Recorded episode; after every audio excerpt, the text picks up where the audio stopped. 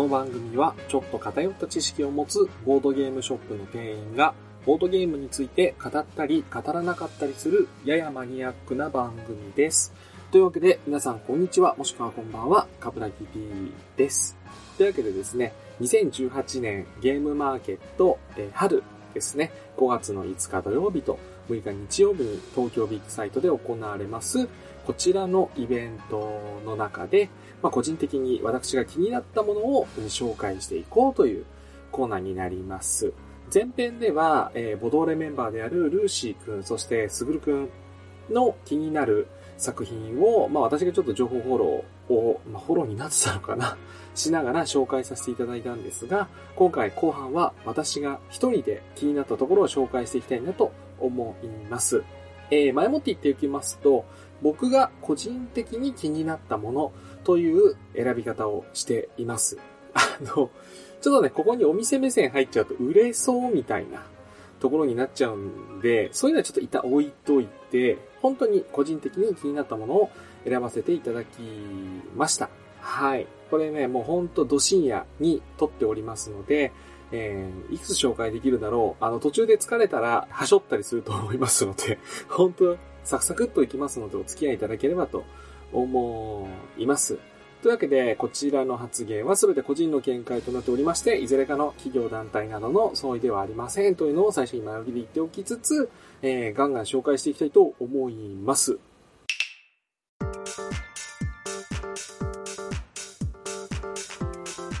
はい、まず一つ目は、福労堂さんです。土曜日 D の21、22体験宅あり。タイトル名はアルペンツィアン。1人から5人用、時間は10分から60分です。ダイスドラフトお絵かきゲームですね。えー BGG ことボードゲームギークに8.1点と、えーなかなかの高評価となっている2017年の作品サンフラワーバリーの日本リメイク版。まあ、つまり海外作品ですね。数字ではなくアイコンが書かれたダイスを振って、そこから好きなアイコンと色をして、自分のシート、まあ、このシートっていうのは色分けされた六角形の集まりで構成されてまして、まあ、カタンとか、どちらかというとテラミスティカみたいな、まあ、そこまで広くないんですけど、まあ、そんなボードを想像してくださいと。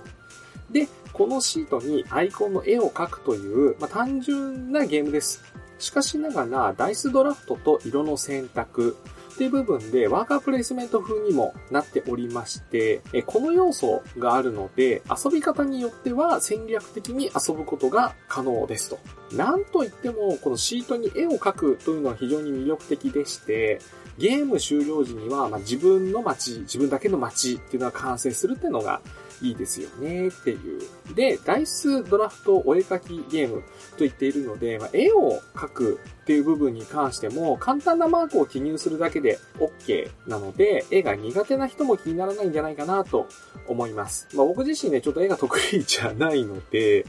うん。まあ、このアイコン感覚でちょっとしたマーク、まあ、地図記号みたいな感じかな？うん。そういうのでも区別がつくなら OK っていうのは非常に、あの、ハードル低いですね。絵が苦手勢としては。で、こちらルールもすでに公開されているので、もし気になる人は、確かチラシにもなってる簡単な紹介漫画もあれば、ちゃんとした詳細な説明書もアップロードされていたので気になる人は見てみてください。D の21、22体験高あり、アルペンツィア、えー2800円とのことです。はい。続いては、えーフリーキーデザインさん。両日参加 A の21体験宅ありですね。モンスターエンパイア。こちらが3から8に時間が20分から60分。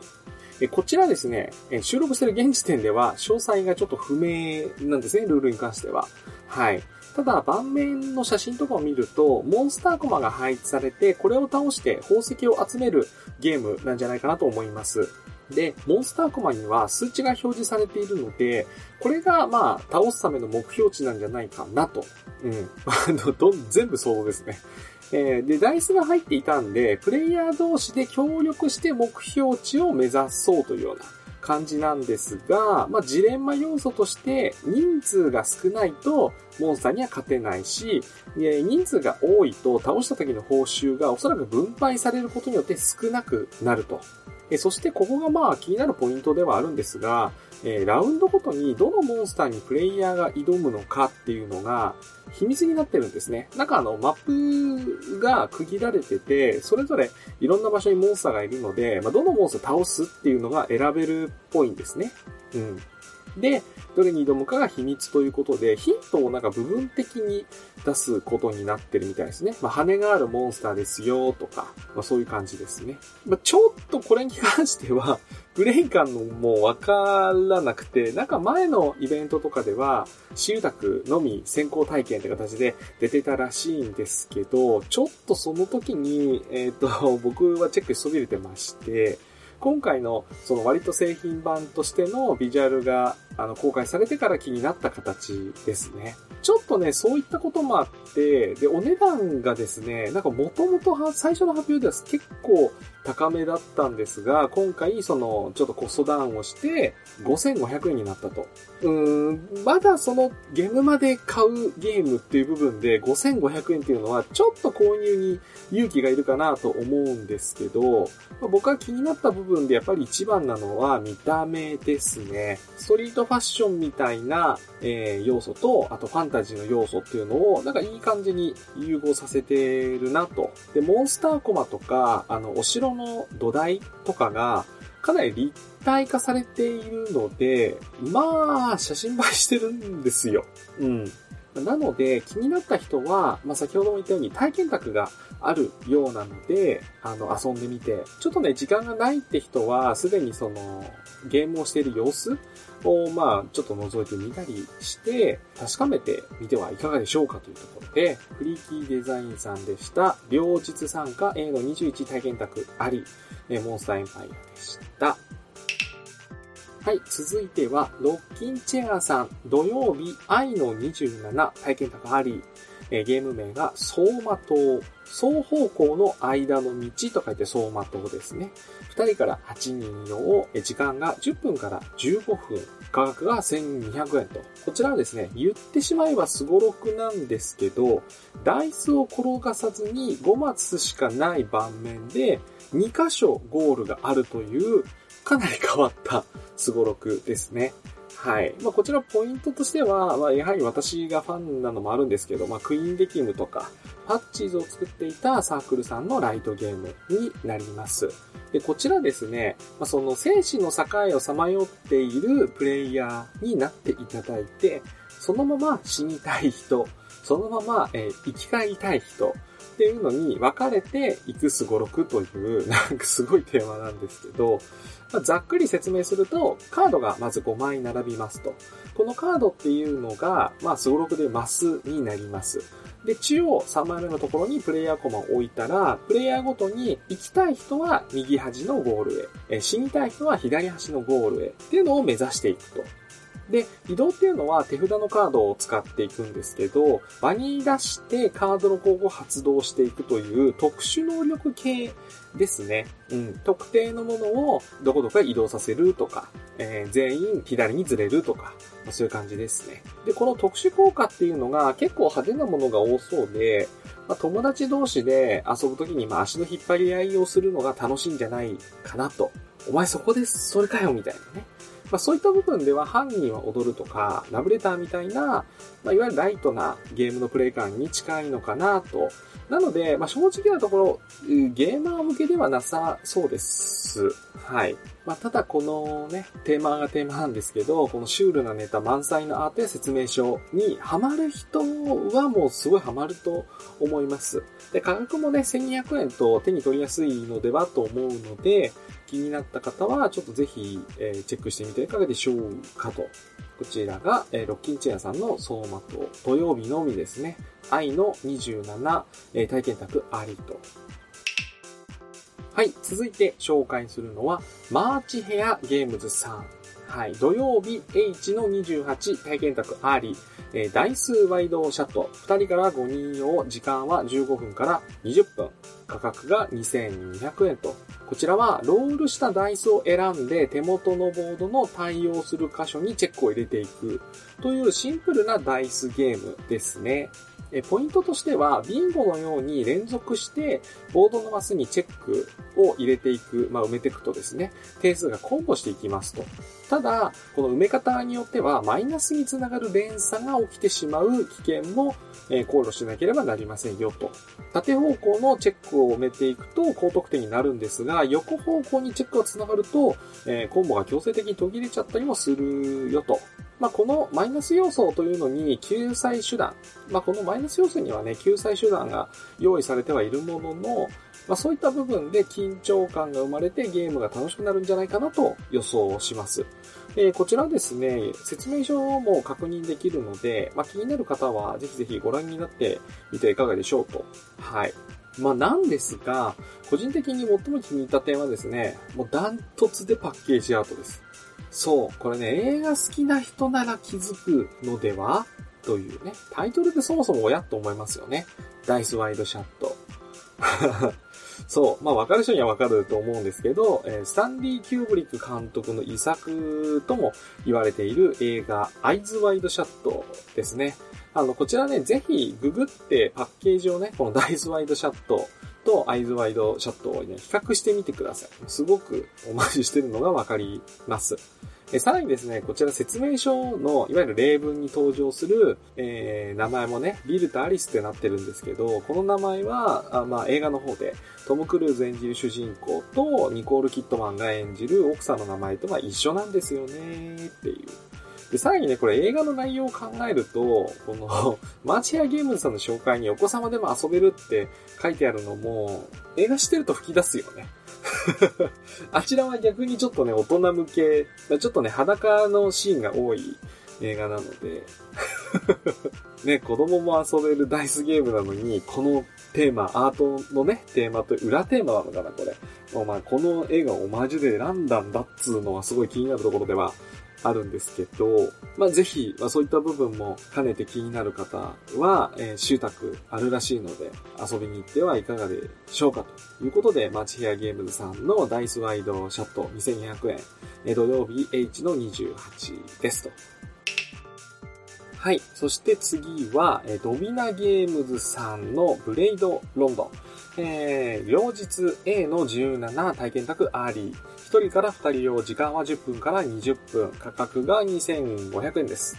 まあ、こちらはですね、ダークファンタジーな世界観のデッキ構築カードゲームとなっています。まあ、あの、ナイトクランとかミラリスでおなじみのドミナゲームズさんの作品なんですけど、今回はなんと、あの、羊を増やすカードゲーム、シェフィーの作者であるポンさんがゲームデザインを行っているということで、まあ、本当異色の組み合わせですよね。で、まあ、ゲーム自体もですね、40枚のカードを15枚ずつ配って、まあ、そこから手札を7枚にして対戦する、まあ、デッキ構築ですよね。で、ポイントとしては、えー、私が気になったのはパラメーターを表示する部分でダイスを使ってるところなんですね。で、この10面体ダイスを1人3つずつ使って、数値の表記を、このダイスを使って行うんですけど、ダイスをね、ランダマイザーとしては使わないっていうのがね、意外ですよね。まあ、あの、先行ここを決めるのに使うかもしれないんですけど、で、さらにこの10面ダイス、あの、何気に特注になっていてですね、はい。10面体ダイスって持ってる方も持ってない方もいるのかなまあちょっとググって画像を見ていただければと思うんですけど、えー、この普通の10面体ダイスっていうのは、実は数字は順番に並んでないんですね。横にズバッと真ん中で切ると、上の面、下の面ってあるんですけど、基本的に片方が1、3、5、7と奇数、もう片方が2、4、6と、まあ、偶数っていう形なんですけど、これがね、順番に並んでないんですよ。まあ、3の隣は7、7の隣は1、1の隣は9みたいな。はい。なので、ちょっとですね、ライフとかそういったパラメータの表示で使うには、1位の次の2はどこだ？次3はどこだ？みたいな、ちょっと面倒なんですよ。これが面倒にならないように、ちゃんと、あの、1、2、3、4っていうのが連番で表記されてる台数なんですよ。うん。これすごいなと。なんか、このツッコミすっごい細かいんで すっげえ細かいツッコミをしてるんですけど、まあそれもあの、きちんとしたルールをまだ私が把握していないというか公開されてないのもあるんですけどね。うん。で、もう一つのポイントとしては、えこの手のゲームには珍しい一人用のルールが収録されてるっていう部分が、うん、いいなと思いました。まあ、一人用のルールを入れるっていうところは、いやまあ、さすがシェフィーの作者なのかな、みたいな感じもしました。で、やっぱ先日ですね、まあ、イエサーブはキャバラ RPG ショップで行われてたゲーム体験会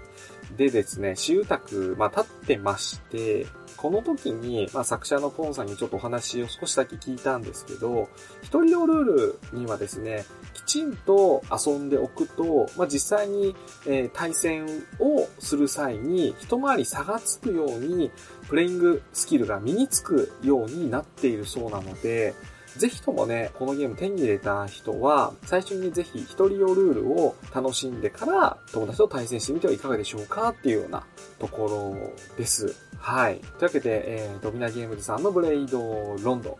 両日 A の17体験宅あり2500円となっています。はい。ここからはですね、ちょっとテンポアップして紹介していきたいと思います。これまでのペースでいくと、え終わらない気がしてきたからです。というわけで、まあ、ガンガンいきます。えー、佐藤ファミリアさんのハピエストタウン。こちらは土曜日 B の22体験宅あり2300円です。2人から4人用の10分から15分のゲームでございます。ゲームマーケット大賞2017で大賞を取った8ビットモックアップ、ないし8ビットモックアップの佐藤ファミリアさんの新作でございます。まあぶっちゃけマッチ作りゲームなんで、マッチ作り嫌いな人っているんですかっつう話ですよ。でも見た目ね、パステル状に近い建物の書かれたカードをね、並べていって、で、お金は木製のカジノコインみたいなトークンになってると。もうそれだけでさ、もうゲーマーワクワクしちゃうよねっていう。えー、佐藤ファミリアさんのハッピーエストタウンですと。続いては、ゲームカレーアイスさんの行列のできる殺人事件。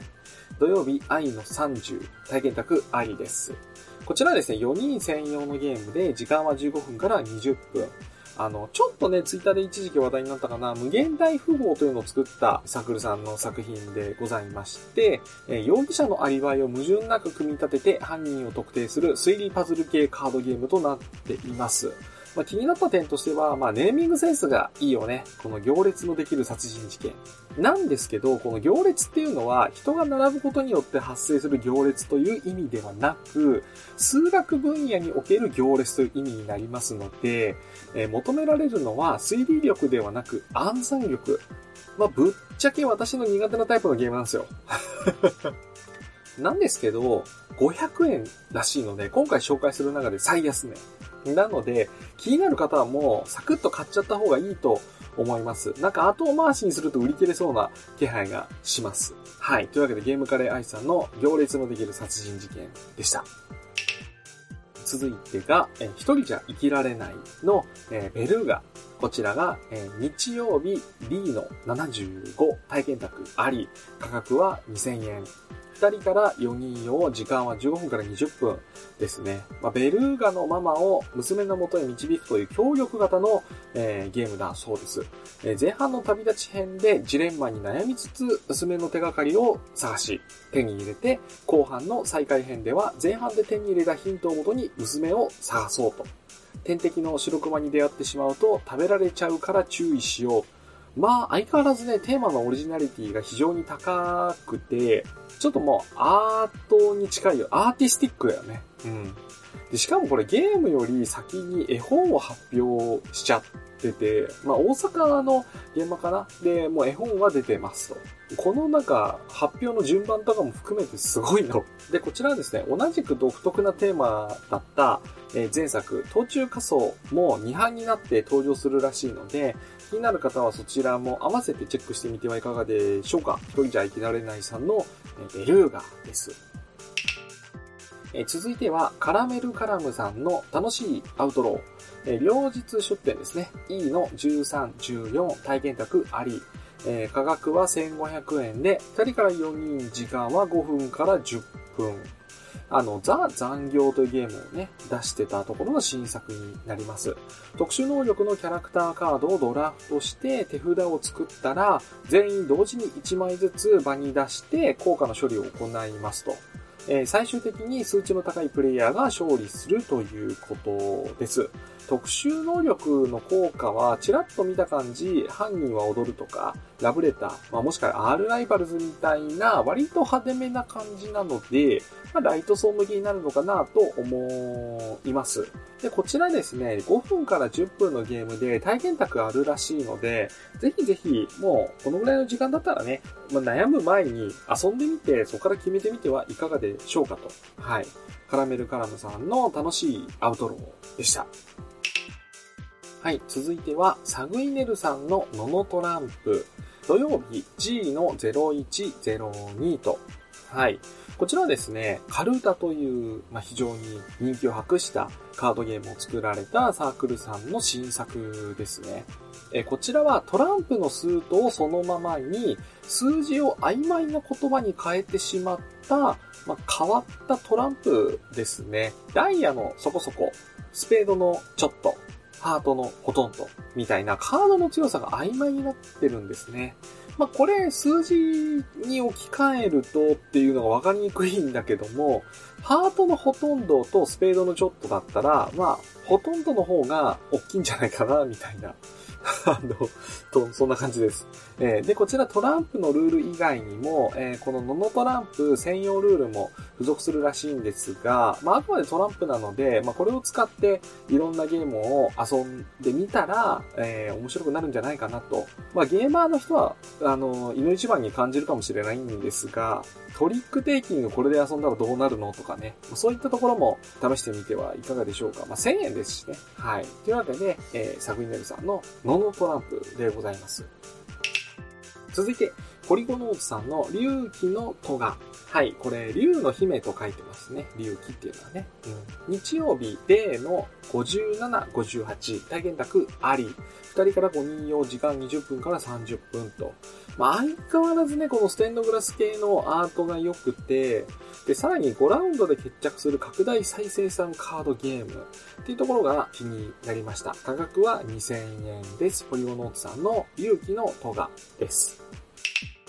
そして、えー、ワンドローさんの新生ガムシャラギャングだ。えー、両日 B の07体験宅ありと。3から5人用時間15分から30分2500円。これガムシャラギャング団というのがね、えー、昔ありまして、その時はイラストがね、スーパーファミコンとかで、三原川瀬シリーズの方が、えー、書かれてたと思うんですけど、今回は、えー、炭酸さんにバトンタッチと。まあそういった感じで大幅にリメイクしているそうです。ルールの部分もかなり、えー、追加要素が入ってるみたいですね。はい。まあパッケージの色使いが個人的にあの映画でいうシンシティっぽくて好きです。あのモノクロの画面に赤いタイトルみたいな。うん。というわけで、ワンドローさんの新生ガムシャラギャング団です。はい。というわけで後半ちょっとね、突っ走っていった感じなんですけど、全体として、えー、個人的には、麻雀、またはまあラミー系と、ワードゲームが非常に多いなっていう感じがしています。カタログ見た感じ。今回のゲームはですね。で、えっ、ー、と、全体でもちょっと触れたんですけど、まあ、麻雀、ラミー系ゲーム、注目作がいくつかあるなということで、最後にこれをまあ、改めてちらっと紹介させていただければと思うんですけど、一つは、すごろく屋さんのスズメジャン。これがですね、2人から5人30分から40分。6杯で遊ぶミニマルな、えー、新感覚の麻雀と。ポイントは、スズメのアートとジャンドイッチなどの篠城さんが関わっている部分。あとですね、麻雀と違って2人から5人まで遊べるところもいいですね。うん、ちなみに会場で購入すると、なんか特製のスズメジャンバッグというのが、えー、もらえるそうなので、これがですね、いわゆるゲームショーとかコミケで見かけるちょっとでっかいカバンなので、最初に言っておくと、後々別のところで買ったゲームがその大きなバッグに入れられるから便利だねっていう、まあ、サークセンですね。はい、こちらは、えー、両日出店エリア後体験宅あり、そして3600円ベスト、スズメジャンですね、すごろく屋さん。はい。そしてもう一つが、イマジンゲームズさんの電車クジラ。こちらは、えー、枯山水のデザイナーによる初心者からマニアまで楽しめるラミー系カードゲームと。で、電車と動物のカードを揃えて繋げてセットを作る。まあ、本当に麻雀っぽいルールではあるんですけど、ずっと簡単で頭を使うよと。スズメちゃんが麻雀っぽさをあくまで残してるのに対して、こちらは麻雀っぽさは極力取ったような見た目。というわけで、電車クジラ。2人から4人、時間は15分から30分、価格が1800円ですと。えー、最後に一つ、こちらが前編では紹介しなかったんですけど、ツカポンさんのアイワナトラップオブラブというのがあります。えー、こちらはですね、ボブ時点でおなじみのツカポンさんが、引き続きデコクトデザインさんにアートワークと、そしてさらに大気圏内ゲームズ作品でおなじみの佃ひなみさんのイラストでお送りする、麻雀がベースとなった、えー、軽いギャンブルゲームだそうです。役が豚を入れて6種類しかない。そしてブラフ要素があるので、役なしでも勝てるかもしれないというのが、まあ他とちょっと違う差別化の部分かなと。はい。というわけで、ツカポンさんの合間のトラップオブラブ、2人から4人、時間30分から45分、価格は2000円。場所が、両日出店、愛の08、体験宅、ありとえっ、ー、と、まあ、そごろく屋さんとつかぽんさんは両日出店してるんですけど、イマジンゲームズさんだけ土曜日なので、まあ、あの、遊び比べたい人は、えー、お気をつけください。もういっそね、3種類全部買って比べてみてもいいんじゃないですかね。これ、会場で全部買ったらもう6000円じゃない、7000円超えしちゃうんで、ちょっとそれはあれかもしれないんですけど、まあ、あの、カタログにも麻雀ルール載ってますし、ぜひ、こういうジャンルが気になる人は、もう全部回って遊んでみて気になるものを買っていくというのもありなんじゃないでしょうか。はい。まあ今回ちょっと駆け足になってしまったんですが、全部で15作品ぐらい紹介させていただきました。本当ね、もっと早く更新してれば予約やってるよとかさ、そういうのも言えるんですけど、おそらくこれがあの公開されるのはもうまたギリギリなのでほんともう待機列とかで聞いてねレベルだよね。まあ、あの次のゲームマー会をもしやるときはこの辺の反省を踏まえてどうにかやりたいなと一応言っておきます。あの約束はできない。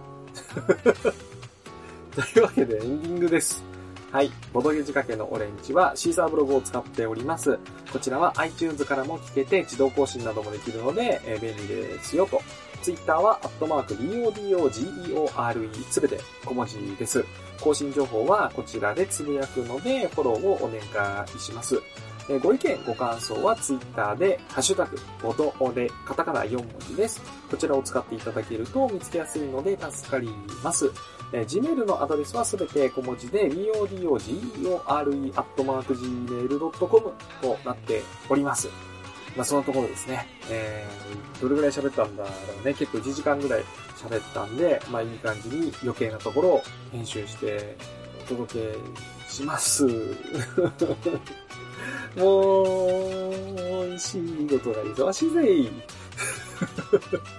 はい、深夜なので、ちょっと変なテンションになっておりますが、以上、ボド、オレこと、ボドゲ仕掛けのオレンジ、えー、ゲームマ2018春、カタログ会後編でございました。えー、お相手は、そろそろ飲んでいるエナジードリンク、モンスターの効果が切れてきたカムラギン P でございます。